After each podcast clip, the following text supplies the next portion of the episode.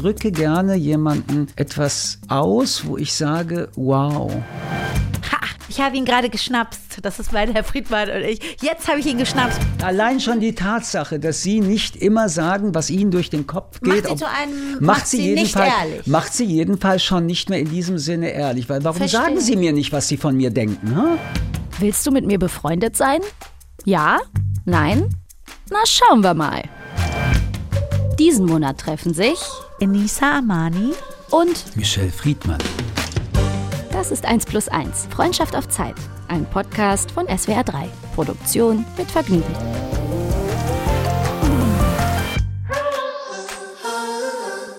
Guten Tag, mein liebster Herr Friedmann. Mein Gott, schon wieder eine Woche. Eine Woche. Wow.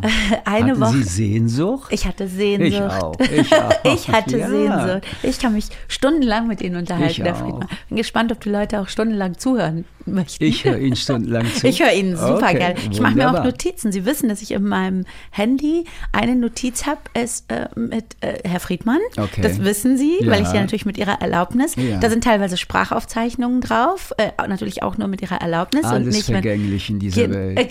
genau, weil ich manchmal, weil sie einfach dazwischen so viele Weisheiten droppen. Nein, nein, nein, nein, das ist ein viel zu großes Wort. Ich, ich weiß auch gar nicht, was Weisheiten sind. Ja, das was sind denn spannend. Weisheiten? Ich weiß es nicht. Ich glaube, dass jeder Mensch ähm, ab und zu einfach einen Satz sagt. Der sehr der weise knallt. ist? Ja, und der knallt. Okay, wie würden Sie nennen, weil was ich mag, ist, wenn man Ihnen zuhört, dann kommt auf einmal nebenbei, ja, aber Kennedys Berater äh, und dann schreibe ich mir eben diese Namen und dann Aber sagen das Sie, ist Wissen. Das, ist genau, ein das ist angewandtes Wissen, ähm, sagen wir mal in einem Gespräch, sich zu erinnern an Tatsachen oder an Zitate. Das ist jetzt nicht unbedingt das, was Weisheit ist. Mhm. Ja, aber Sie Weisheit, verbinden Weisheit ist das- was Reflektierendes. Genau, aber sie geben das nicht wieder. Also das, es gibt auch viele Leute, die, äh, weiß ich nicht, eben sehr viel mit äh, solchen Sachen, ähm, also äh, weiß ich nicht, permanent diesen zitieren oder jenen zitieren oder den Autor. Aber das ist was anderes, wenn das jemand in so einen ich weisen mache das auch Kontext selten. Ich zitiere nicht gerne in diesem Sinne, weil. Ja. Ähm, aber ich glaube, dass wenn man über diesen Gedanken der Weisheit nachdenkt, dann ist es eine, ein Momentum, wo die emotionale Intelligenz und die kognitive Intelligenz, also Gefühl und Verstand, irgendwie einen kurzen Augenblick in einen Satz verschmelzen Mhm. und beide Ebenen des Menschseins ähm, berücksichtigen. Denn wir sind Gefühl und wir sind Verstand und Mhm. äh, meist ist es am Ende und am Anfang unser Gefühl, das uns treibt und dazu auch was Menschliches zu sagen. Ich glaube, Weisheit hat auch viel mit Menschlichkeit zu Genau. tun. Wenn ich darüber nachdenke, ich glaube, das ist eigentlich weise sein. Menschlich denken, menschlich fühlen und, und sagen, wir Menschen sind, wie wir sind. Ja. Und manchmal kann man so einen kleinen Hinweis geben.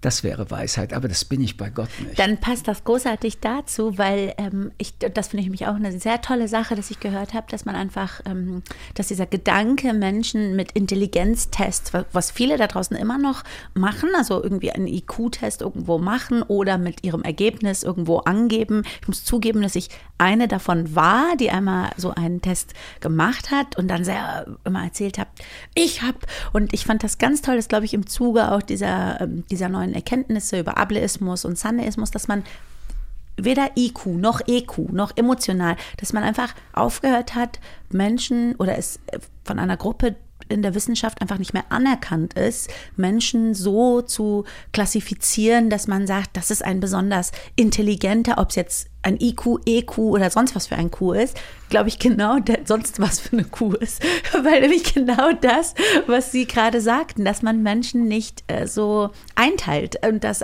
eigentlich von, von jedem Menschen äh, testunabhängig auch eine große Weisheit Aber kommen ja, kann. wenn man, wenn man überlegt, dass Menschen und viele Weisheiten kommen zum Beispiel von Bauern und Bäuerinnen in Mhm. den Jahrhunderten und Jahrtausenden, von Menschen, die also mit der Natur verknüpft sind. Genau. Und wenn man mit der Natur lebt, kann man unter Umständen, wie ich finde, das eine oder andere erkennen. Und das ist weise, weil es eben das Leben repräsentiert, weil es die, die ähm, man, man versteht manchmal nicht, warum dann der Baum doch zusammengebrochen ist. Wir reden jetzt nicht von dieser Frage des Klimas, aber ähm, ich würde schon sagen, dass das Weise sein bedeutet, den Menschen, wie er ist, in seiner Gesamtheit anzuerkennen und ihn wohlwollend zu begleiten, was nicht dasselbe wie, wie unkritisch ist. Aber hm. wir, wir, wir lernen permanent, wir machen Fehler, Kinder lernen wieder neu, machen wieder Fehler. Mhm. Und ähm, ich finde, wenn man Menschen mit einem Lächeln begleitet, das mhm. ist schon ein großes Stück an mhm. innerer Weisheit. Richtig. Und das, was Sie gerade sagten, Menschlichkeit ist, ja. ist Weisheit. Und sich selbst übrigens mit einem Lächeln begleiten. Da mhm. bin ich nicht so gut, weil ich viel zu streng mit mir bin und mhm. weil ich glaube, ich habe mich auch nicht lieb genug. Aber das Warum ist sagen etwas, Sie das? weil es so ist. Jetzt komme ich wieder auf Ihr Buch zurück. Jetzt ich, werde ich wieder ich jetzt. habe mich nicht lieb genug. Nein, nein. Sie sind zu streng mit sich, was Sie bei letzte Woche Mittwoch erzählt haben, mit Ihren Leistungen, dass Sie immer der Meinung sind, noch Auch mehr. Mensch sein. Was, Herr Friedmann? Ja, Sie sind einer der. Das, das, aber ich mache Fehler. Wir machen ja, Fehler. natürlich, ich die machen wir das alle. Aber nicht. Ich, ich will, das heißt, Sie, ich will, ich Sie will haben doch nicht den Anspruch haben. an sich äh, flawless, also fehlerfrei. Nein, aber ich will weniger Fehler. Okay, gut. Ich will jeden Fehler, ärgert mich, weil ich, ähm, wir reden ja von Fehlern, wo Menschen auch beteiligt sind. Wir Genau. reden von einer, ja, aber Aber das einmal, macht ich, Sie ja ich kann, menschlich. Das ist ja richtig, Ja, aber zu darum, sagen, darum ich will kann weniger ich nicht so Fehler. narzisstisch sein und sagen, hey, ähm, nein, im Gegenteil, ich bin, ich bin sehr kritisch und ich bin wahrscheinlich viel zu selbstkritisch. Ich bin weniger anderen Menschen gegenüber kritisch wie mir selbst. Und das ist äh, Echt? manchmal echt ätzend. Verstehe, Unangenehm. verstehe. Unangenehm. Muss man sich nicht geben, aber ich kann es nicht anders. Also ich fand, das klang sehr positiv. Es war nicht so, also es klang sehr, dass sie an sich irgendwie, dass man Fehler, die man gemacht hat oder eben am laufenden Band macht im Leben, dass man versucht, die zu vermeiden. Ja. Das ist ja was Schönes. Zu- ja. Aber als sie sagten, sie haben sich nicht lieb, das klang nicht Nein, ich schön. habe mich nicht lieb genug. Ach so, okay. So ein bisschen schon. Verstehe. Haben Sie sich lieb? So im Großen und Ganzen? Ich glaube sehr, auch sehr wenig. Aber ich weiß nicht, ob ich es so begründen würde, wie Sie es be begründet haben. begründen Aber Sie Ihres. mein, also ich hab, bin ständig ähm, auch der Meinung, dass ich noch nicht genug gewachsen bin. Und das meine ich nicht äh, monetär Erfolg, da ist das, da ist sogar viel mehr, als ich jemals erwartet hätte. Aber dass ich äh, das Gefühl habe, ich schulde der Menschheit noch etwas, so wie jeder Mensch. Ähm, und dass, ob ich diese Aufgabe gerade schon erfülle oder nicht. und Verstehen das Sie, macht wenn mir Menschen Druck. Sie lieben? Ja, also f- Verstehen Sie das, dass Menschen Sie lieben? Ja, dass mein Papa mich lieb hat und dass mein, also so diese, oder meinen Sie fremde Menschen, dass mir fremde Menschen so viel Liebe Menschen, entgegenbringen? äh, die nicht aus der Ursprungsfamilie Aus der kommen? Ur Nee, das überrascht mich immer sehr. Okay, sehen Sie? Ja, da, also die, die mich überrascht, ist so ähm, überwältigt, das besser Wort. Es überwältigt mich sehr, dass dann, das, das, das, aber ich glaube, das ist auch einfach ein Phänomen vom Bekanntsein, dass Menschen, das sind plötzlich ähm, so eine, ja, so eine undefinierbare große Liebe plötzlich für Nein, ich rede von Menschen, die Ihnen nahe kommen und Ihnen sagen, ich habe dich furchtbar lieb oder ich liebe Ach so. dich. Ich rede Also- nicht von der Masse. Die Masse kann sie nicht lieben. Genau, also das habe ich gedacht, dass Sie das ein Fan meinen. ist, liebt sie nicht. Genau, ich dachte, das ist das, was nein, Sie meinen. Nein, ich meine Menschen, die Ihnen nahe kommen und wo Sie merken, dass Sie Nee, das Liebe, sind- also da auch haben Sie recht, Freundschaft, das sind um das- einfach zurückzukommen Genau. auf unser Thema. Von letzter Woche, von Äh, vorletzter ich finde, Woche. ich finde ja, dass, ähm, dass Freundschaft nur funktioniert, wenn sich die Freunde lieben. Es ist eine ganz andere Liebe als die sexuelle, es ist eine andere als die Liebesbeziehung äh, an sich. Aber eine Freundschaft ohne Liebe kann ich mir eigentlich nicht vorstellen. Und deswegen Mhm. wollte ich nur fragen, können, können Sie das verstehen, dass man sagt, hey, ich liebe dich? Naja, ich verstehe es im Sinne von, äh, ob ich das rational wahrnehme. nein, ob genau, es aber ob ich, ob, ich, ob ich das Gefühl habe, dass ich es verdiene, meinen Sie? Ob Sie es fühlen können, ob Sie es annehmen können. Genau, ob sie es annehmen können, das ist das richtige Wort. Nee, schwierig. Okay. Ja, schwierig. Ja, man findet, man ist immer, das ist ja auch das, was ich in der Woche eins gesagt habe, dass ich glaube, das ist das, was eine wahre, wahre Freundschaft ausmachen würde, ist diese bedingungslose Liebe, dieses Gefühl, wirklich, wirklich geliebt zu werden. Aber ich glaube, das wird fast schon sehr philosophisch, weil dann ist die Frage, was ist denn wirklich, wirkliche Liebe? Wenn Sie Also zweimal wirklich, diese- wirkliche Ja. sagen, sind Sie ja mit der Liebe noch nicht ganz im Reinen. Deswegen Ja, deswegen- Sie zweimal wirklich, wirklich. Ja, das ist übrigens aus dem Stand-up, Okay. weil man immer sagt, okay, are you zum Beispiel, are you successful or are you successful, successful? Weil dann irgendwie okay, die are you Betonung in nochmal. love? Really, really in love? Love, love. Also ich weiß, dass ich von mir aus sagen kann, dass es Menschen gibt, die ich vom tiefsten Herzen liebe. Und damit meine ich, dass wenn diese Menschen morgen zu einem Mörder werden würden, ich äh, natürlich die der Polizei äh, übergeben würde, wirklich. Also ich habe mir auch schon über sowas Gedanken gemacht und dachte so angenommen, dein Papa, deine Mama, dein, deine Tante. Ich bin halt nur mein Vaterkind, das weiß man auch sehr, ich bin ein sehr Papakind. Und der wäre jetzt, würde was ganz Schreckliches machen. Ich würde ihn der Polizei übergeben, aber ich könnte ja nicht aufhören, ihn zu lieben. So, das könnte ich nicht. Das ist so wie sie mit ihrer Familie. Das könnte man, glaube ich, nicht. Ist das, das, das ist doch echte ist das eine Liebe. Haltung von Ihnen? Lieben? Oder ist oh, das, wie ist denn Liebe eine Haltung? Naja, Sie haben es ja gerade gesagt. Es ist nicht durchbrechbar.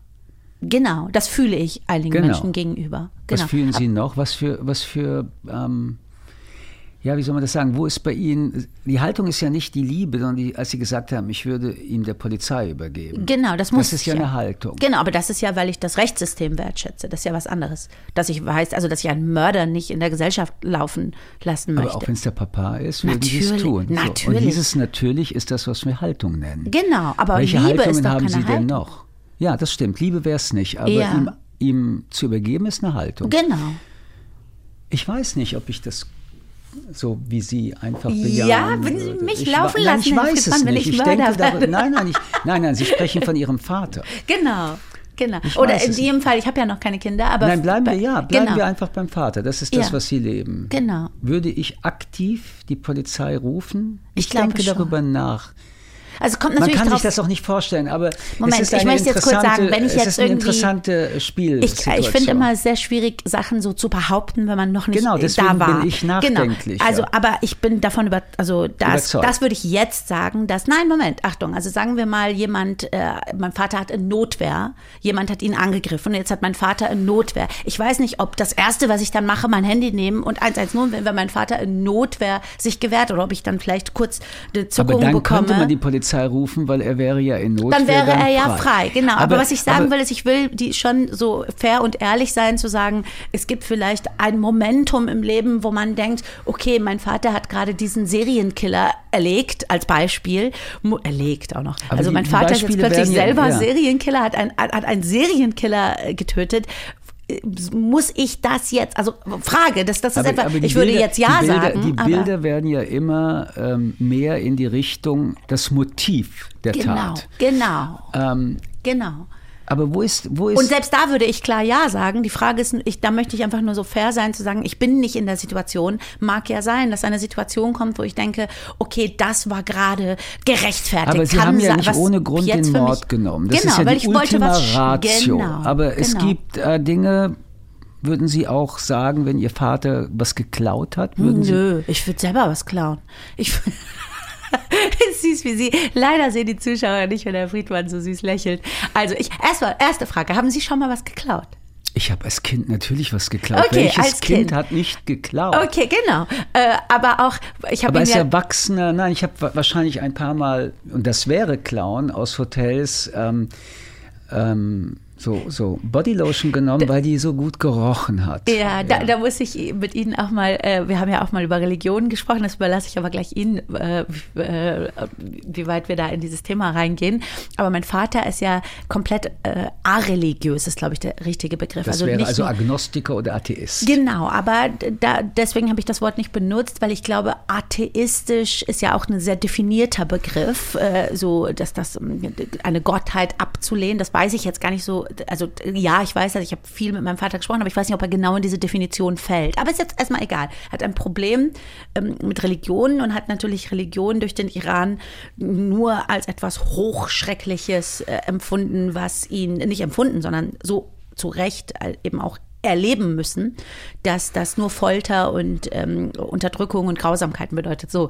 Und ich hatte Ihnen, glaube ich, in der ersten Folge erzählt, äh, da, mit diesem Portemonnaie finden, wo ich zu Papa gesagt habe, Papa, ähm, wenn ich jetzt ein Portemonnaie finde mit vielen Kreditkarten und viel, Ja, viel Geld, dann weiß ich, das ist ein reicher Geschichte. Mann, genau, dann gebe ich das nicht zurück. Und mein Vater, der eben so ein wirklich wundervoll ehrlicher, schöner Mensch ist, hat gesagt, natürlich musst du das zurückgeben, auch wenn da nur, äh, nicht nur bei jemand, wo du das Gefühl hast, das ist ein armer Mensch, sondern auch wenn da viel, viel Geld drin ist, äh, musst du es Hat zurückgeben. er recht?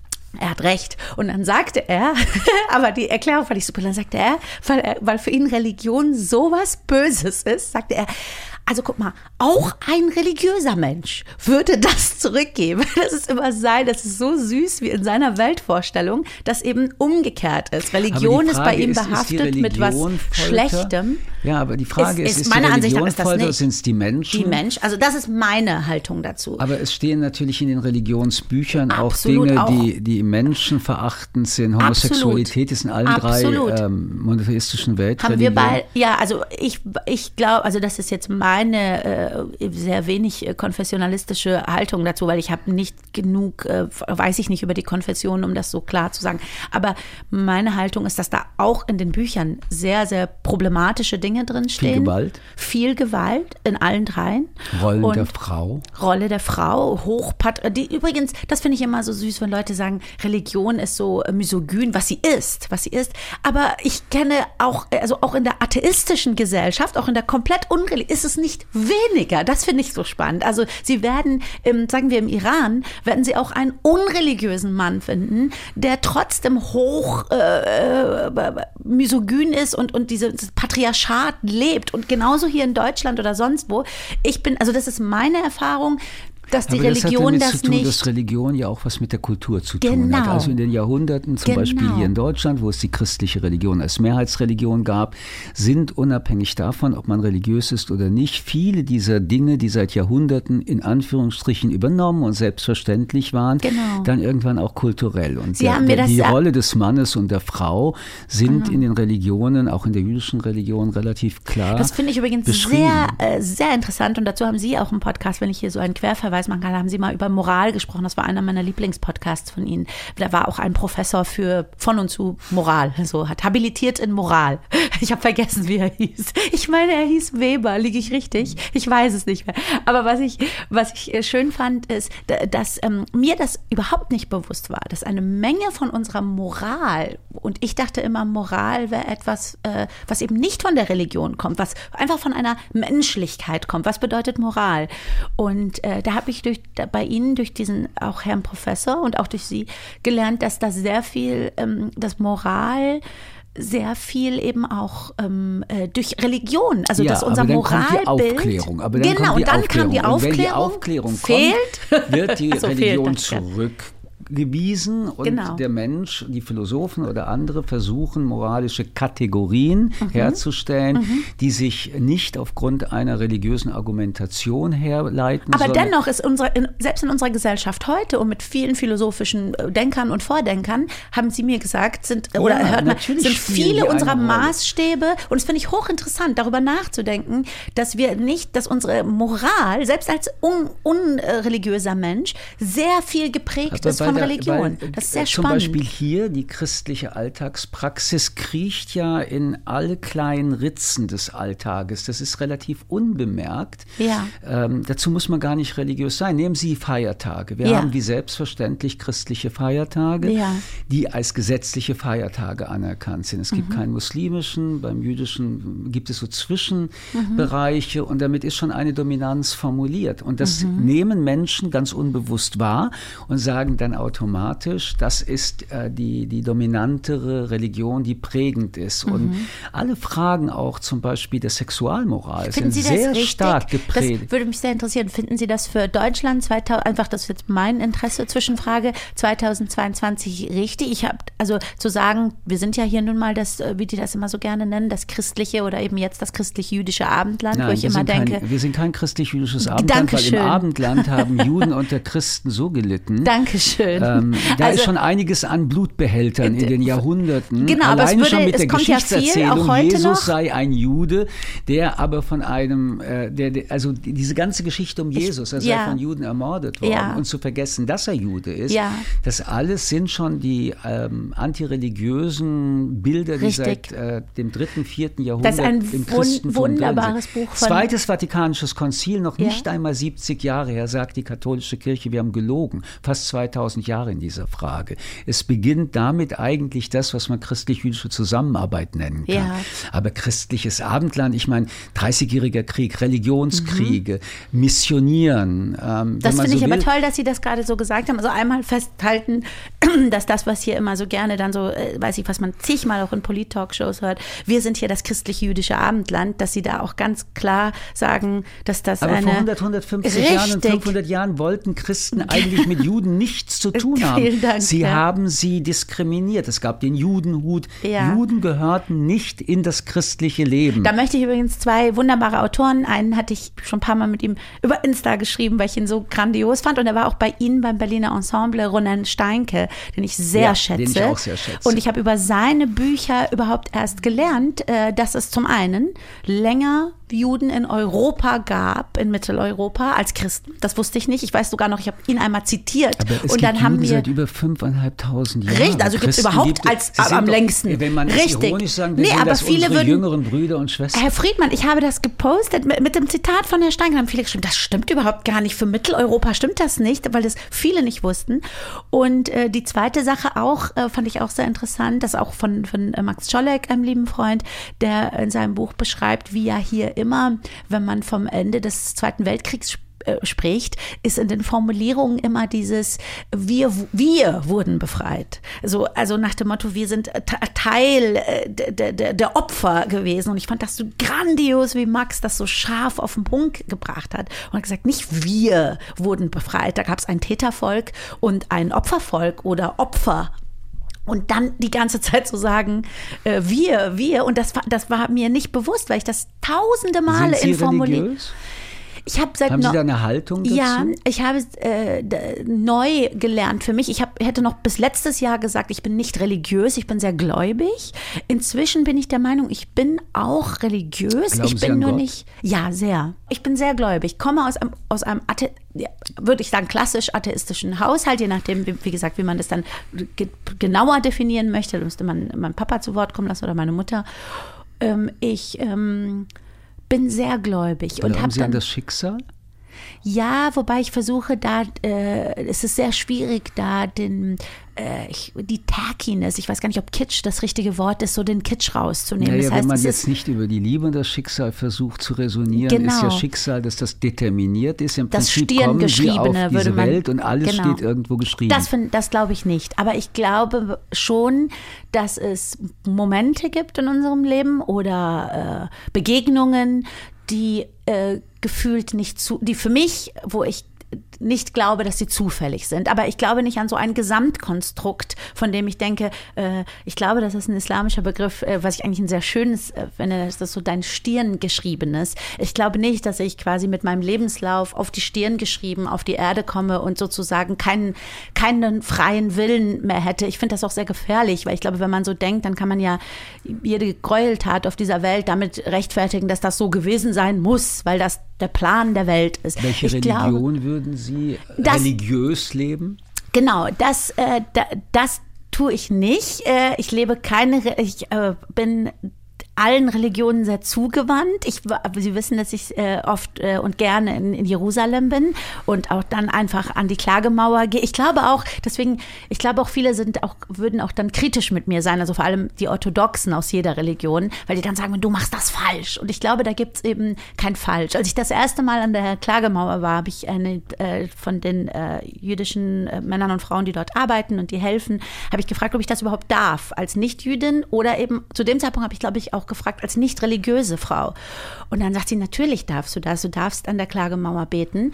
Und ich habe später gehört, dass das gar nicht stimmt, dass das nach dem jüdischen Glauben gar nicht richtig ist, was ich jetzt sage. Aber sie sagte, ähm, deine Gebete werden zuerst erhört, weil Gott äh, sozusagen dich von seiner Existenz überzeugen möchte. Später habe ich gehört, das stimmt so nicht, weil äh, das Judentum ja auch gar nicht missionarisch ist. Also warum soll, genau, warum sollte er mich überzeugen wollen? Aber ich dachte, ah, wie schön. Und dann gehe ich rüber an die, auf die muslimische Seite, äh, gehe in den, äh, in den Felsendom, also in, die- in die Al-Quds-Moschee. Und ich war auch schon mal, weil ich befreundet bin mit der rechten, ha befre- befreundet, da reden wir jetzt wieder über, weil ich, nein, drehe ich wieder raus, eine Dame, die ich gut kenne und sehr schätze, ist die äh, sozusagen die rechte Hand des, Bisch, des äh, äh, armenisch-orthodoxen Bischofs. Alles in Jerusalem, alles auf 100 Meter Entfernung. Dina heißt sie, liebe Grüße. Und die Dina ähm, hat mich, obwohl man da als Nicht-Christ nicht hin darf, mit reingenommen an, äh, da ist ja der, der Hügel der Kreuzigung und darunter ist so die Grabesstätte und da ist der Stein, auf dem Jesus Körper gewaschen wurde. Also ich bete dann an allen drei Orten. Ich liebe Religion. Ich weiß nicht, warum ich. Aber Sie beten. Ich bete und, zu wem? sehr häufig zu Gott. Zu Gott. Ja. Ich bete. Ich würde aber sagen, Herr Friedmann, also um da wirklich diesen Kitsch rauszunehmen, es mag auch sein, dass das für mich einfach etwas Meditatives ist. Ich sehe da drin auch gar nicht so einen großen Unterschied. Also ich persönlich, ja, jemand, der, wie gesagt, äh, Religion da ganz viel definierter und schärfer auslegt, der würde sagen, nein, das ist nicht dasselbe. Zu Recht auch. Für meine Haltung, für meinen Glauben ist das das Gleiche. Ob ich mich hinsetze und mich mit dem Universum eins fühle und Ruhe in meinen in meinen Mind bringe, in meinen Kopf und, und auch über Dankbarkeit spreche, über Sehnsüchte, über Ängste, dabei eventuell weinen muss, weil das vielleicht irgendwas in mir löst. Jemand anders hat dieses Gefühl äh, bei der Meditation, beim Yoga oder vielleicht auch einfach äh, mit der Familie zusammen. Also zum, für mich ist mein Papa so ein gutes Beispiel. Mein Vater ist komplett areligiös, findet Religion grundsätzlich was Böses, so. Und mein Vater wirkt auf mich in allem seinem Handeln immer wieder frommste Mensch. Und das ist für mich auch wichtig, dieses Wort zu benutzen. Nicht bescheiden, viele Menschen sind bescheiden und er, er, ist fromm. Und dann denke ich immer, Papa ist religiös, ohne zu wissen, dass er religiös ist. Aber das sind eben alles sehr scharfe Definitionen. Aber wenn, wenn wir jetzt bei ich Religion sind und das sind ja Haltungen, was sind für Sie unverrückbare Haltungen in Ihrem Leben? Gibt es das? Sind die immer gleich geblieben? Also Menschlichkeit. Ich bin über diesen Kompass sehr glücklich, den Papa mir mitgegeben hat. Menschlichkeit, den ich sicherlich, äh, dem ich nicht immer treu bin, ähm, hatte ich äh, ein, ein tolles Gespräch mit Ihnen, wo ich, wir darüber gesprochen haben, weil ich ja oft und gerne das Wort Schrott verwende und dann manchmal sage, aber das, das ist Schrott. Dieser Mensch hat Schrott. Und dann haben Sie so schön gesagt, was absolut richtig ist, dass man einen Menschen niemals entmenschlicht, nicht ihn Schrott nennt. Selbst ein Nazi darf man einen Nazi nennen und darf sagen, seine Inhalte sind Schrott. Aber als Mensch, und das ist natürlich eine wahnsinnig menschliche, großartige Haltung, die sie da haben. Und habe ich zu Herrn Friedmann gesagt, das war vor Live-Publikum, habe ich gesagt, Herr Friedmann, ich bin aber eben auch mit Tupac aufgewachsen. Das heißt, manchmal muss ich sagen, wir dürfen das ja hier auch ein bisschen frecher sprechen, manchmal muss ich, wenn jemand eben was ganz ähm, katastrophal Gefährliches von sich gibt, muss ich eben auch sagen, fuck you and your wife and your mother, was natürlich äh, menschlich wahnsinnig was falsch hat, ist. Was hat Wahn wife and mother zu tun nichts. mit dem, was dieser Mensch genau, sagt? absolut nicht. Das ist aber eine, eine, also eine künstlerische Haltung aus dem Hip-Hop, die natürlich äh, menschlich äh, absolut aber fehlbar ist. Die ist, die ist falsch. Machen, also wenn die es in falsch. der, in der, Musik sich dann genau. einspielt. Man kann darüber auch sprechen, wie weit solche Texte genau. auch junge Leute natürlich, verändern. Aber natürlich. Sie sagen es ja nicht im Rahmen eines Songs, sondern Sie sagen das im Rahmen. Genau, äh, weil Hip-Hop ja auch eine, eine aber kulturelle. Sie sind nicht äh, Hip-Hopperin in dem Moment, wo Sie sowas sagen. Sie sind. Äh, Sie, nein, nein, aber ich bin, nein, aber ich bin Teil der Hip-Hop-Kultur. Einfach nicht, nicht nur, weil ich Künstlerin bin und Stand-up mache, was eben auch Teil der Hip-Hop-Kultur ist, aber auch als Privatperson. Aber, aber wenn man Menschlichkeit ich, einerseits als Haltung hat und andererseits so einen Satz sagt, den ich gar nicht bewerten will, nur weil Sie das äh, genau, mit Ihrer Haltung genau. gesagt haben ähm, da gab es übrigens äh, äh, großen Applaus und was ich toll fand, war, die Leute haben halt sehr gelacht, es war ein sehr junges Publikum und Wochen später hatte ich, ich weiß nicht was, über irgendeinen Menschen was gepostet und dann schrieb mir eine, ich weiß, Herr, Herr Friedmann hat gesagt, äh, das war so süß, Herr Friedmann hat gesagt, man soll das nicht sagen, aber dieser Mensch ist wirklich Schrott. Man muss das jetzt mal kurz mit auf, auf, auf Tupac, auf süße Tupac Ich würde das wieder sagen, dass Absolut. ein Mensch äh, ist nicht Schrott. Nein, ja. das geht nicht. Da, also, also, ich verstehe ich aber das, worüber wir reden. Genau. Also Menschlichkeit, was noch? Was, was gibt es für Haltungen, wo Sie sagen, ähm, das geht in die Substanz von, von Enisa? Das geht nicht bei mir. Also ich, ich, ich habe eine Menge Dinge gehen nicht für, glaube ich, für, aber ich kann ja nur die Basis, also sozusagen die, die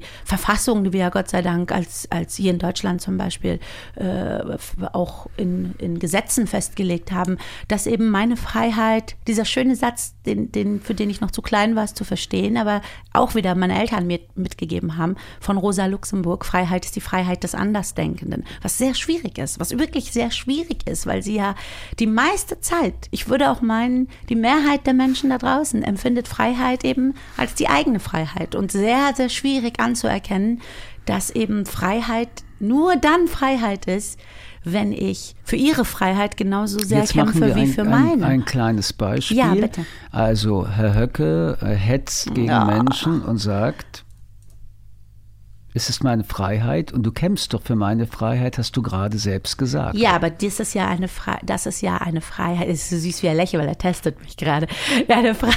Das ist ja seine Freiheit. Äh, äh, ist nein, die wie er Freiheit natürlich unter dem Deckmantel. So offen kann er es ja nicht sagen, was er äh, fa- fast schon sehr offen, sehr deutlich auch schon sagt, ist ja die die anderen ihre Freiheit wegnimmt. Und das ist ja genau der Unterschied. Also wir, Aber sind schon im Klaren darüber, dass wenn man das so kategorisch formuliert hat wie Sie, man in die Bredouille kommt. Deswegen dieses Beispiel, damit Ja. viele mal darüber nachdenken. Ja. Weil ähm, die einen Menschen sagen, das ist die Grenzüberschreitung, da gehe ich nicht mit. Andere Ja. sagen, es ist eine andere Grenzüberschreitung. Die Amerikaner halten ja dieses Freedom of Speech sehr, sehr radikal durch. finde ich nicht Sehr gut. radikal. Ich will, es nur, ich will es nur erzählen. Nein, Genau. ich will es erst einmal erzählen, Ja, aber weil würde- Sie haben das so angesprochen, Ja. weil Sie sagen, in dem Moment, wo irgendjemand sich das Recht herausnimmt, zu sagen, hier ist die Grenze, kann ein anderer sich auch das Recht herausnehmen. find- Und wer aber hat, ich find das- eigentlich, wer hat eigentlich die Macht, das zu Aber sagen? finde ich nicht, Herr Friedmann, die ist ja klar definiert. Also wenn ich sage, dass meine Freiheit nur bis dahin gilt,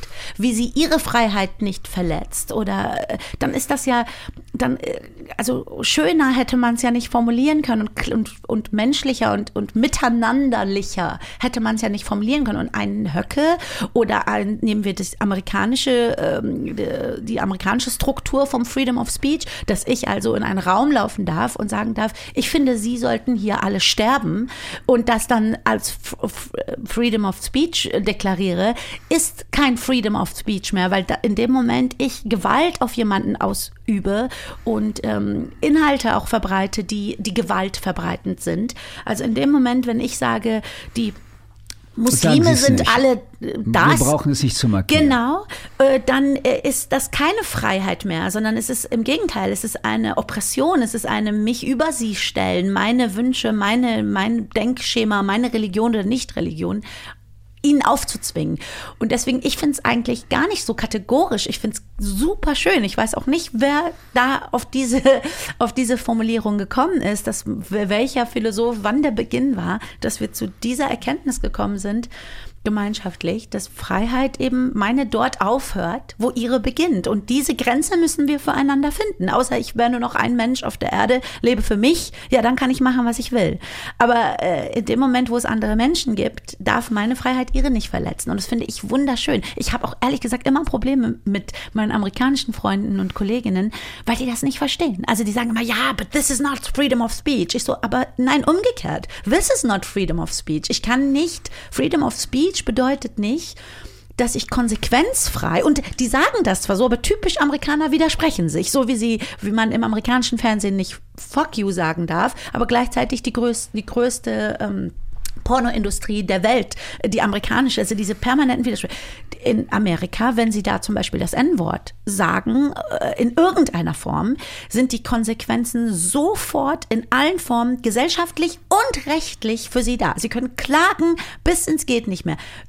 Warum sagen die denn da nicht? Die sagen doch immer Freedom of Speech. Das heißt, die haben selber Grenzen dafür. Nur sie haben sich eben so eingeredet, wir machen das anders. Machen wir sie gar nicht. uns ja die ganze Zeit. Die Gibt es denn gar nicht. Grenzen äh, der Unterhaltung? Gibt es irgendetwas, wo Sie sagen, ähm, da wird ähm, eine, eine rote Grenze überschritten, wenn du mit mir darüber reden willst? Das ist äh, eine Anmutung, eine Zumutung, ein Übergriff. Mhm. Auf jeden Fall, aber die gelten für mich persönlich. Also ich habe natürlich meine Geschmacksgrenzen. Ich habe viele Beispiele davon. Ich weiß noch, dass ich, ich habe Freundinnen gehabt und immer noch äh, beobachte ich das viel bei Menschen, die befreundet sind, die sich gerne in Freundschaft beschimpfen. Also ne, in, in Freundschaft, wo dann, äh, was weiß ich, Männer zueinander ein schl schlimmes Schimpfwort sagen und das erst recht irgendwie ihre Freundschaft ausdrückt. Oder Frauen zueinander irgendwie sagen, du, ich, ich bin da sehr, ähm, äh, ich liebe Höflichkeit und ich erwarte Höflichkeit von jedem Menschen, der sich mit mir unterhält. Natürlich, wie gesagt, es gibt eine Grenzüberschreitung. Wenn ich über einen Nazi sage, der ist Schrott, dann bin ich in dem Moment nicht nur unhöflich, sondern spreche ihm ja seine Menschlichkeit ab. Also was. Aber äh, eben, ich, wir reden ja jetzt von normalen äh, gesellschaftlichen Begegnungen. Bin ich jemand, der das gar nicht mag? Also selbst wenn jemand in, in oh, da bin ich ganz schlimm. Selbst wenn jemand, es gibt so Leute, die sagen gern, Freundinnen, die sagen zueinander, du äh, alte, eklige Hexe und so. Und ich denke immer, wenn ich das so beobachte von weitem, ist auch eine sehr kulturelle Sache. Also zum Beispiel, das, da bin ich, glaube ich, äh, sehr iranisch. Im Iran, wir haben eben noch sprachlich, einfach sprachlich noch sehr viel dieses, dass man immer zu dem anderen sagt, ich bin weniger als du, ich bin kleiner als du. Äh, wir haben da ganz poetische. Äh aber das finde ich auch ein Missverständnis, dass jemand sagt, ich ja. bin weniger, ich bin kleiner. Ja, aber es ist ich eine, wir sind, wir sind auf Augenhöhe. Der Mensch ist mit dem Menschen. Ich finde es super schön, weil das im Iran, ich erkläre, wie, wie ich das immer gesehen habe. Also ich finde ähm, natürlich, also natürlich sind wir auf Augenhöhe. Das ist aber ein, ein Spiel der aber Höflichkeit. Was ist das für ein Spiel? Warum ist, ist es ein Spiel der Höflichkeit, wenn ich mich klein mache, wenn ich mich. Also Nein, es ist eine Form der, es ist genau das, was Sie am Anfang sagten. Es ist eine Form der, also zum Beispiel wie bei den Japanern, wenn sich einer äh, verbeugt, verbeugt sich der andere tiefer, dann verbeugt sich der andere wieder tiefer. Das ist ja auch eine Form von zu sagen, du, ich aber in werde beiden, immer in beiden weiter. Formen stellt sich doch die Frage, warum verbeugt man sich, warum kniet man sich hin, warum macht man sich kleiner?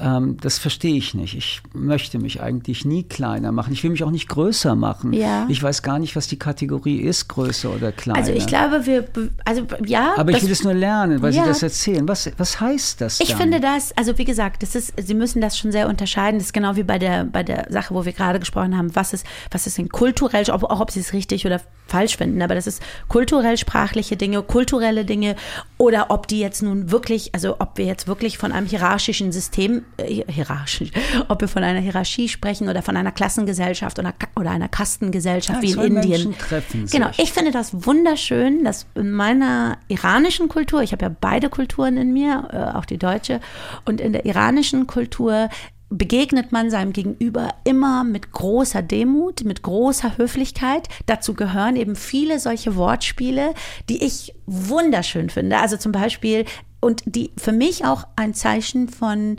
von ähm, kulturellem Weiterdenken vom Miteinander sind. Zum Beispiel, sie setzen sich nicht mit, ihr, mit dem Rücken zu jemandem, selbst wenn sie gezwungen sind. Also zum Beispiel, sie sind in einem Theater, sie sitzen ja nun mal, sie sind, sitzen mit dem Rücken zu jemandem, sie sind immer verpflichtet, sich umzudrehen und da ist, ist eben auch diese, was Sie sagten, die Augenhöhe drin, weil es ja jeder macht. Jeder macht es jedem gegenüber. Sie, sie drehen sich um und sagen, entschuldige bitte, entschuldigen Sie bitte, dass mein Rücken Ihnen zugewandt ist. Selbst wenn es nicht anders geht. Sie sind im Bus, aber Sie sagen diesen Satz einmal. Und der hinter Ihnen sagt, aber eine Blume hat doch kein Vorne und kein Hinten. Das ist so schön, wie sie lächelt. Und das sagt ein Mann zu einem Mann, ein Mann zu einer Frau, Jünger zu älter, älter zu jünger. Aber ich greife nochmal Ihr Wort Demut auf. Ich finde, dass Menschen gegeneinander, zueinander, miteinander und füreinander ja. keine Demut haben sollten. Übrigens auch ein sehr christlicher Begriff. Ein sehr christlicher Demut, Begriff. Äh, sondern Respekt. Und Respekt bedeutet, ähm, ja, ich sag's noch einmal, du bist ein Mensch, ich bin ein Mensch, ich will dir begegnen, ich bin neugierig, aber ja. es gibt keine ähm, kein Ritual des sich ähm, Verbeugens. Also was Sie erzählen, hat ja auch etwas mit Respekt zu tun. Richtig.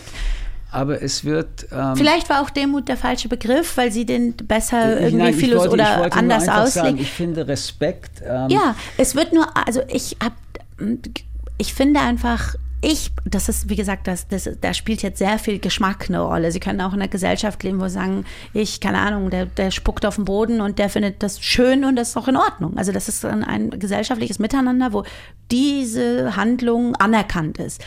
Ich, ich liebe in dieser Stelle die iranische Kultur sehr, als auch die japanische, all die, wo noch sehr viele von diesen höflichen, ähm, äh, ja, teilweise sind es auch nur Floskeln, also um das klar zu sagen. Das ist ja nicht immer vom Herz, also ich habe früher immer gesagt, wenn man immer gesagt hat, ja, die äh, Amis sind so fake, sind so fake, wenn die sich gegenseitig fragen, hey, how you doing? Wenn die nicht nur wie im Deutschen sagen Hallo, sondern dass es, egal wer sich trifft, immer sagt, hey, how you doing?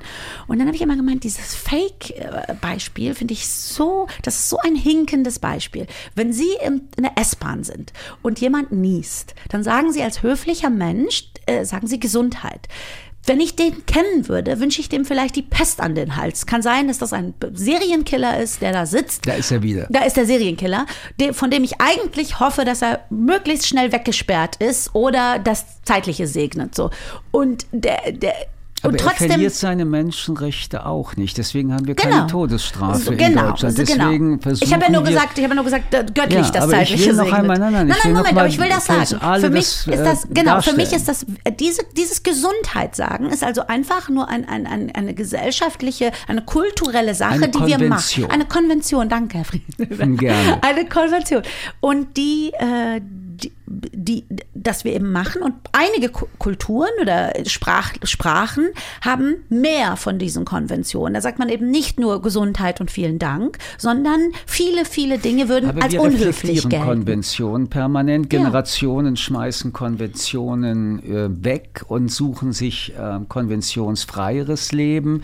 Also wenn ich jetzt äh, so etwas von Konvention nenne, mein Vater hat äh, grundsätzlich Frauen in den Mantel geholfen, die Tür aufgehalten. Das waren Konventionen auch aus seiner Generation. Er Ja. würde immer gesagt haben, das ist Höflichkeit, das gehört dazu, aber er würde eben sagen, so behandelt man, alles in Anführungsstrichen, Frauen. Frauen. Genau. Wenn ich heute so etwas sagen würde, dann würde ich spätestens mit der Begründung Richtig, ausrutschen. richtig. Und da sehen Sie, dass Konventionen wandel- absolut immer in wandelbar einem sind. Spannungsfeld Genau. sind, dass sie Und immer auch wieder neu wandel- über, genau, wandelbar sind. genau. Und ich glaube, dass eine der Konventionen, die ich wirklich, ähm, und das hat jetzt nicht mit Ihrem iranischen Beispiel zu tun, äh, loshaben möchte und sie Aha. ersetzen möchte, ist schon durch äh, den, den Gedanken der Menschenrechte. Hannah Arendt sagt ja dazu, es ist das Recht, Rechte zu haben. Menschen haben das Recht, Rechte zu haben. Mhm. Was ist das Besondere an diesem Recht, Rechte zu haben? Rechte haben ist ein Bürgerrecht. Wir verhandeln gemeinsam, welche Rechte wir uns gegenseitig äh, antun, Gesetze und so weiter. Aber Menschenrechte, und darum ist es das Recht, Rechte zu haben, ist ein a priori Recht. Es ist nicht verhandelbar. Genau. Ich der Mensch bin nicht für dich verhandelbar. Du kannst mich nicht mit Rechten ähm, belohnen oder bestrafen. Sondern wir haben. So, und dieses Recht, Rechte zu haben, dieses a priori, der Mensch an sich ist es schon, der führt eher bei mir dazu, dass ich immer sagen würde, dass Konventionen auch danach noch einmal überlegt werden müssen, Werden sie geprüft werden Werden müssen. sie ja auch. Also wird ja, es wird ja automatisch durch die Gesellschaft werden wir ja durch, äh, gehen wir neu, durch neue Zeiten, lernen neue Dinge, wachsen individuell, kollektiv und merken dann, diese Konvention, die wir hatten, ist so nicht mehr richtig. Oder zumindest, wie Sie so Und schön ist sagten, bei Ihrem gesellschaftspolitisch Papa. abhängig. Genau, es ist, oh, absolut auch. Aber dann kommt, wie gesagt, nochmal der Geschmack hinein, so wie Sie äh, zum Das Beispiel. Subjektive? Das Subjektive und Sie würden sagen, ich halte meiner Frau gerne die Tür auf. So ich, äh, das ist übrigens auch wichtig. Ich fände es nicht gut, keine dieser Konventionen jemandem aufzuzwingen. Also zu sagen, keine Ahnung, du, du musst jetzt oder äh, du bist jetzt in diesem kulturellen Rahmen, also musst du, weil du jetzt von Iranern umgeben bist, zu jedem dich, dich tief verbeugen. Das musst du nicht. So. Aber ich persönlich. Also wir haben uns schon oft getroffen. Ja. Ich habe noch nie von Ihnen eine Verbeugung Nein, gesehen. aber zum Beispiel, aber oh, Herr Friedmann, ich kann Sie schnappen. Ich kann Sie jetzt schnappen. Sie selber, aber nur, aber ich kenne Sie ja auch. Ich weiß ja auch, warum Sie welche Fragen stellen, weil Sie manchmal das einfach nur aus einem rauskitzeln möchten, die Begründung dafür.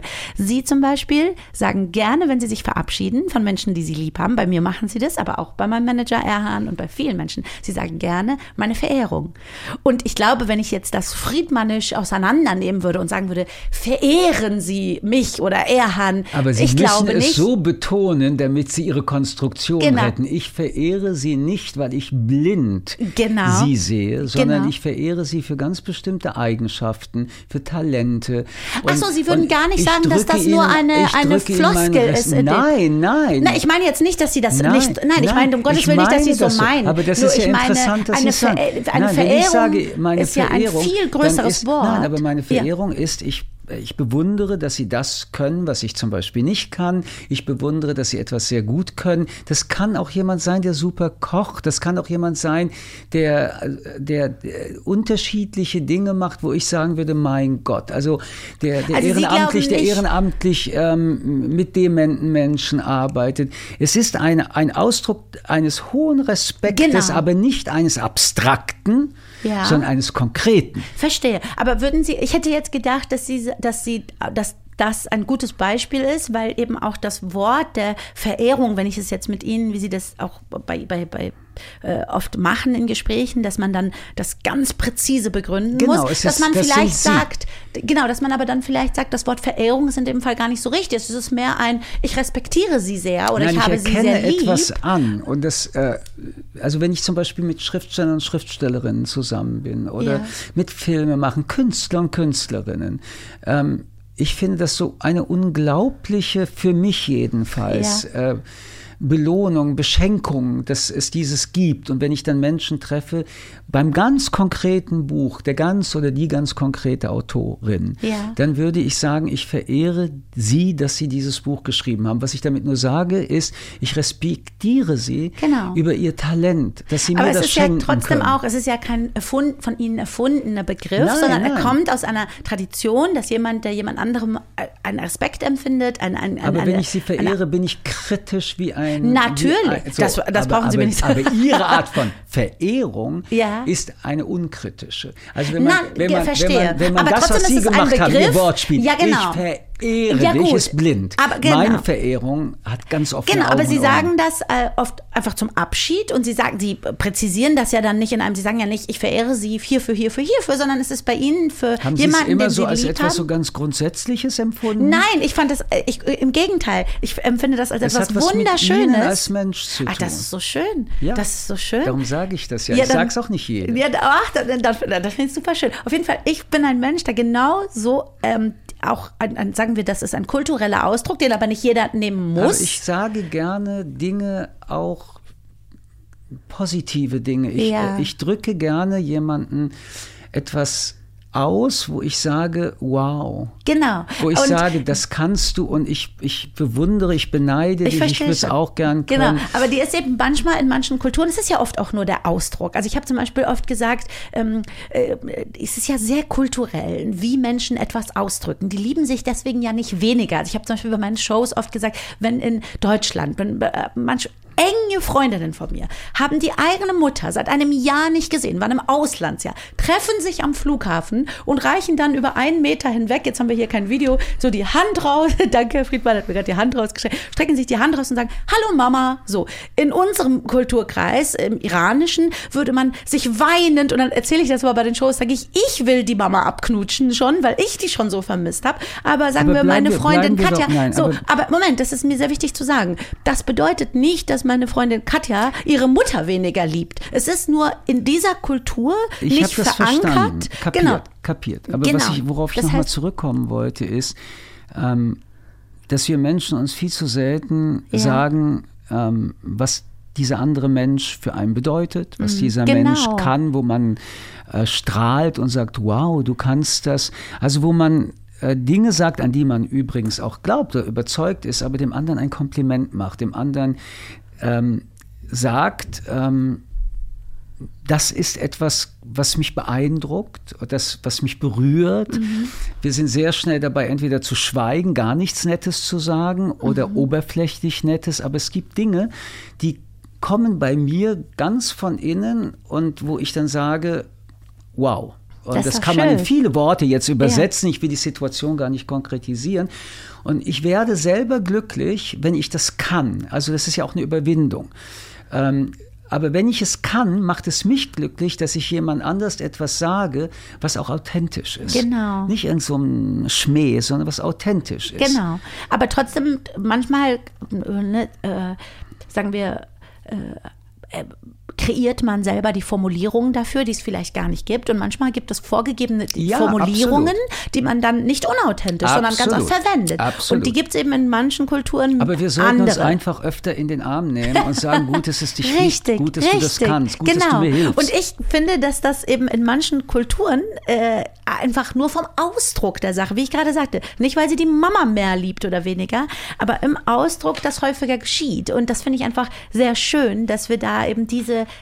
Sprichworte, Floskeln Was sehr haben. interessant ist, dass Länder, wo Oh, das so etwas eher zurückhaltend sind, Ja, dass diese. Kulturen dann über die, wo, wo man sich näher kommt, wo man sich berührt, ähm, lästern oder, oder es nicht ernst nehmen. Ich erinnere mich, als ich äh, meine, meine politischen Fernsehsendungen gemacht habe, wie Ja. dauernd darüber geredet wurde, der kommt den Leuten so nah, der fasst die Leute an. Ich komme aus Paris, wir fassen Wir- uns an. das ja, ist so Fremde schön. Menschen treffen sich und Ja. geben sich Küsschen, Küsschen. Richtig. In Deutschland, Sie haben es gerade gesagt, sind einige wirklich mit zwei Handlängen voneinander Genau. Und würden das dann auch als So, übergriffig empfinden, Genau, ist und, auch und okay. Das ist aber, schon auch bei, aber, in, in vielen Ländern, wo einfach Körper, wo Sinnlichkeit ähm, Genau.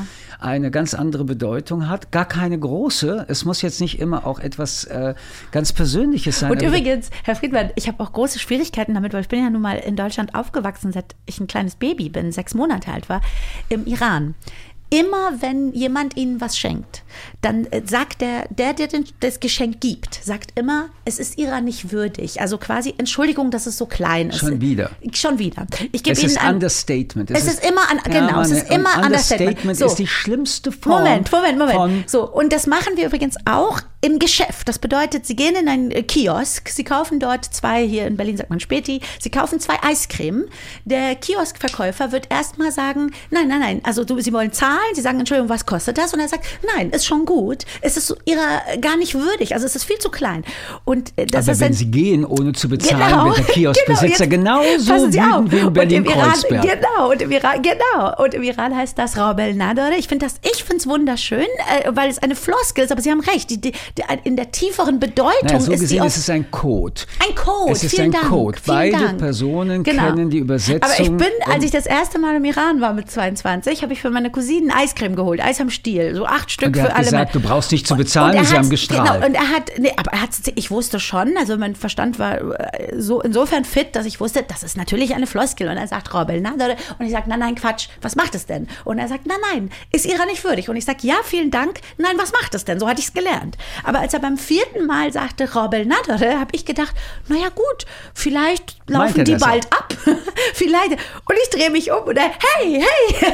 Und das ist eben, also nur zu erklären, aber das, wieder, ich komme zurück zu dem Gesundheit in der S-Bahn. Aber ich muss es nochmal ist darauf ein, zurückkommen, ein das klingt, soziales nein, Miteinander. Das klingt auch Ja. alles wunderschön und das ist auch wahrscheinlich oft wunderschön. Und trotzdem, wenn wir über solche Ja. Codes reden, also ähm, man, man erreicht irgendetwas, indem man das irgendwie ummäntelt mit, äh, mit ähm, also wenn ich mir überlege, wie oft das auch zur Moral und Doppelmoral führt, wie oft das Genau. auch eine Heuchelei ist. Wie Und ich oft, hab, äh, einen viel- oft das viel auch, schwierigeren wie oft- Begriff für so, Sie. Und was ist denn, wenn Sie die Codes nicht mögen? Also wenn äh, Genau. können, äh, unter Geschlechtern gibt es ja Richtig. wo viele Gruppierungen ganz unterschiedlich auch, was ihre Geschlechterbilder angeht, aufwachsen. Und der Code des einen ist für die andere Gruppe nichts anderes als eine Beleidigung und ernst zu nehmen. Er will oder sie oder es will nicht einen Code akzeptieren, Genau. sondern sagt, geh weg mit deinem Code. Und ich es kann, will das zu nicht. Es kann zu Zwängen für, es kann zu, ähm, also es kann dir plötzlich aufgezwungen sein, du kannst zum Outcast werden, zum, äh, als sozusagen gesellschaftlich nicht akzeptiert, wenn du Ich das nicht. akzeptiere es nicht. Lass mich mit der Gesellschaft Genau, in Ruhe. Ich will nicht. genau. Wenn du von mir was Absolut, willst, das muss sag es. individuell- Sag es direkt. Genau. Sag es mir. Erzähl es mir nicht. In Deutsch gibt es ja diesen Begriff, ich erzähle es dir durch die Blume. Durch die Blume, genau. Und ich kann nur sagen, ich weiß nicht, welche Blume, ich weiß nicht, wie man durch eine Blume etwas sagen kann. Aber Sie Das sind- Ja, aber Sie müssen ja durch Ja, die aber Blume Herr Friedmann, gehen. Sie sind für mich überhaupt kein gutes Beispiel dafür, weil Sie genau das, also Sie machen es genauso, wie ich es sehr respektiere. Sie sagen Dinge natürlich klar und scharf und äh, so, wie, so wie Sie auch denken, aber Sie sind trotzdem ein sehr höflicher Mensch. Also es gibt Menschen, Aber die da würden... sind wir doch wieder beim Thema. Genau. Alles, was wir verhandeln,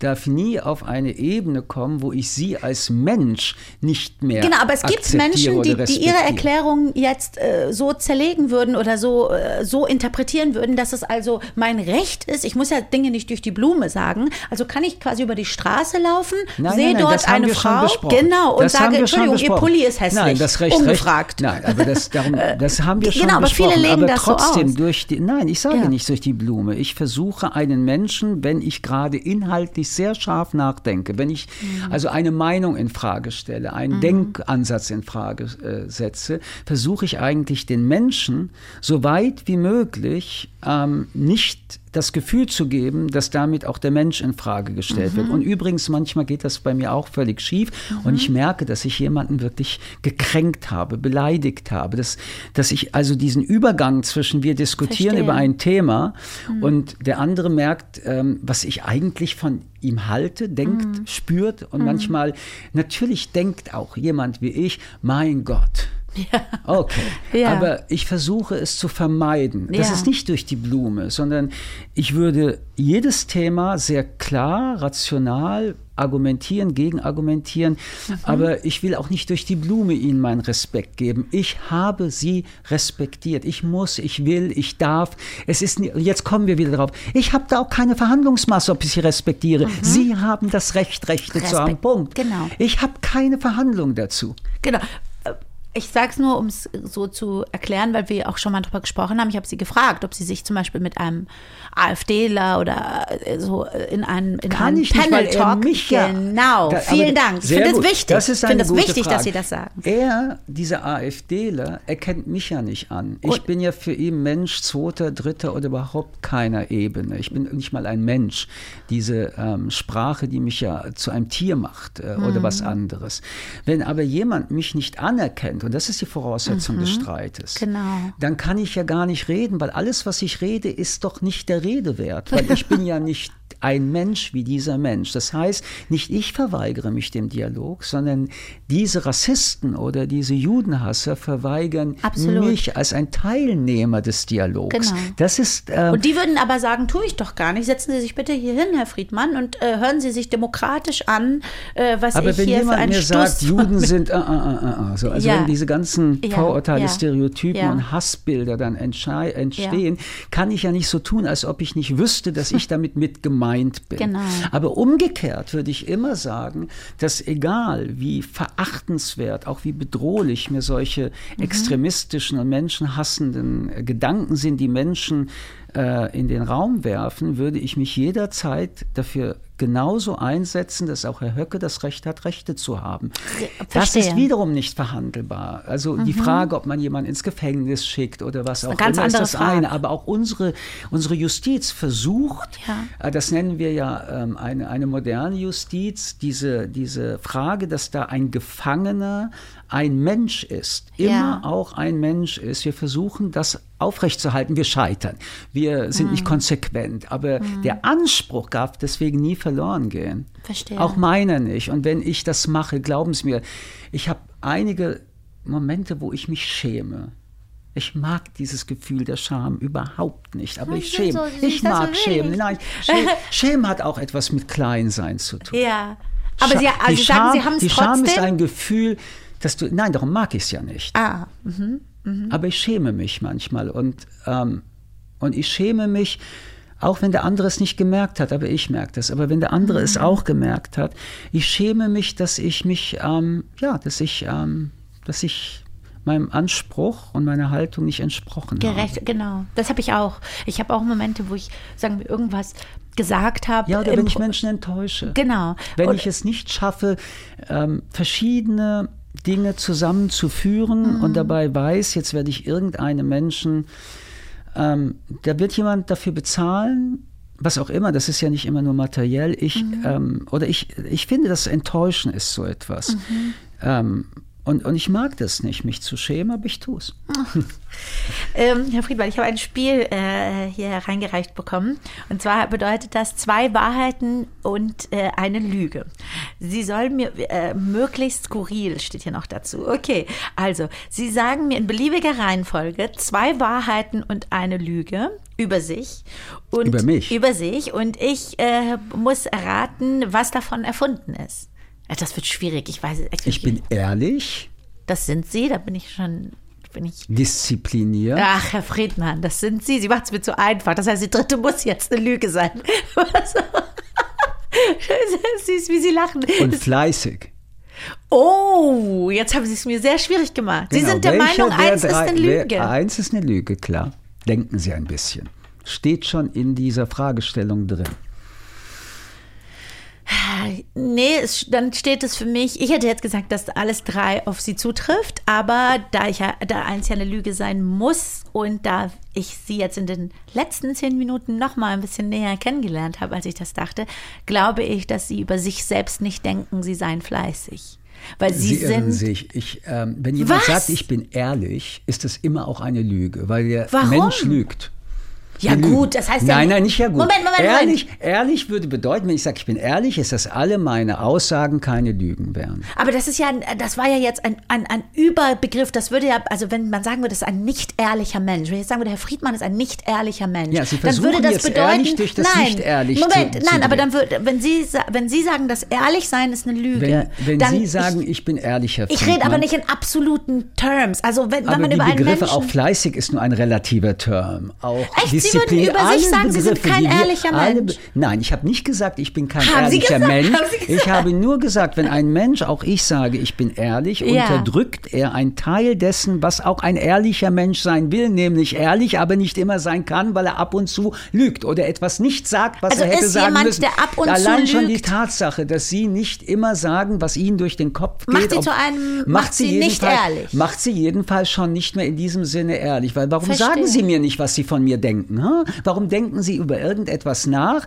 und Sie denken sich, na, wenn ich das jetzt erzähle, habe ich Nachteile. Gut, ist aber das ehrlich? Sie haben recht, aber ich finde, das, Das ist ist schon eine sehr, ja, aber das ist eine sehr, also ich glaube nur Ich so im, im Rahmen ernst dieses. Spiels, Ja, wenn jetzt jemand sagen würde, Sie sind, hier- aber dann, ist, dann stimmt ja alles Spiels- drei Das Spiel ist doch schon mal deswegen Moment, ein Problem, aber- weil es um zwei Wahrheiten Okay, geht. Es- Moment, was Herr ist Friedmann, Wahrheit? aber wo ist es der gibt Unterschied? Tatsachen, aber Wahrheiten, Gut, Wahrheiten aber sind nur nach Ihrer. Definition jetzt eben, dann sind Sie auch nicht diszipliniert und auch nicht fleißig, weil Sie sicher auch einen Tag haben, an dem Sie nicht fleißig sind oder nicht diszipliniert. Das bedeutet das auch, ha, schau mal, wie er mich jetzt sucht. Ich sehe, ich habe ihn gerade geschnapst. Das ist mein Herr Friedmann und ich. Jetzt habe ich ihn geschnapst. Bitte diesen Nein, Moment Sie beeindrucken festhalten. mich einfach, weil, äh, Weil weil, ich- weil, wir in eine, eine wirklich ähm, Dann nach Herr Friedmann, Nein, kriege ich das nein, recht? Nein, nein, Na, Sie beeindrucken mich, weil das eine ganz interessante Wendung ist, die Sie in das Gespräch Keine. Wendung. Sie sagten, Sie sind nicht, also das, der Begriff ehrlich wäre in dem Fall eine Lüge, weil Sie ja nicht 100 Prozent der Zeit immer ehrlich sind. Kein Mensch. Ich auch nicht.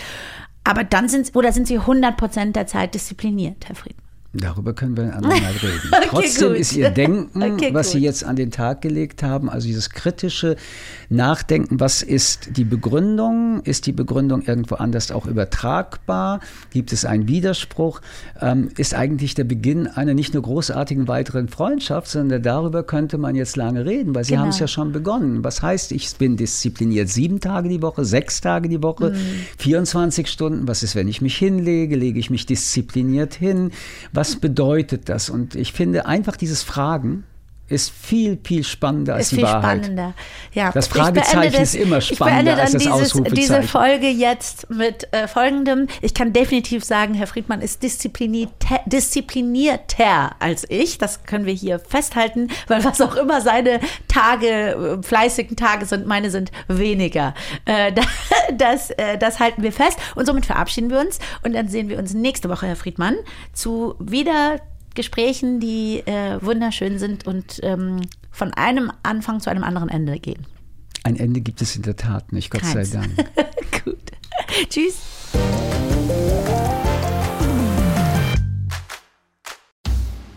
Na, wie war's? In Folge 3 haben wir ähm, gesprochen, wie wir immer sprechen, Herr Friedmann und ich. Und ich finde, heute kam auch eine Facette von ihm schön durch, nämlich, dass er sehr gerne Dinge, von denen er auch meine Antwort bereits kennt oder mir auch zustimmt in der Antwort, aber sie so lange hinterfragt, bis ich sie so scharf begründen kann. Und deswegen ist das, was ich immer sage, ich lerne bei Herr Friedmann immer debattieren, weil er eben, obwohl er dir recht gibt, die Antwort so nicht stehen lässt, weil er wartet, bis du sie präzise begründest. Und das war heute äh, viel der Fall, dass er eben immer wieder nachgefragt hat, nachgefragt hat. Ich mag das sehr, weil es, wie gesagt, mich sehr trainiert. Aber manchmal lasse ich mich von ihm auch aus der Fassung bringen und dann komme ich in dieses äh, pop, pop, pop, pop, pop, pop. So, das war heute, glaube ich, mehr als in den ersten beiden Folgen. Aber es ist wie immer schön. Also es ist halt für mich eben auch als jemand, äh, der ja noch äh, jünger ist als Herr Friedmann, äh, ist das für mich eine tolle Schule, das auch zu lernen.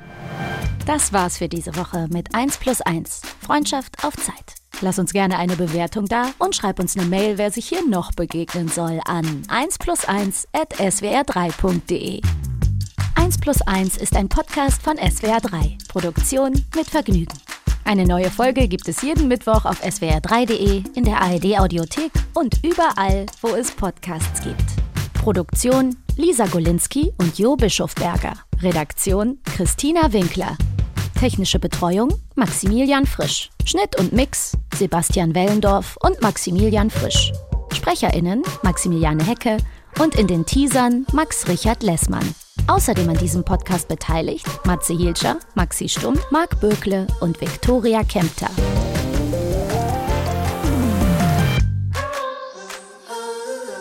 Wir haben noch einen kleinen Podcast-Tipp aus der Redaktion für euch.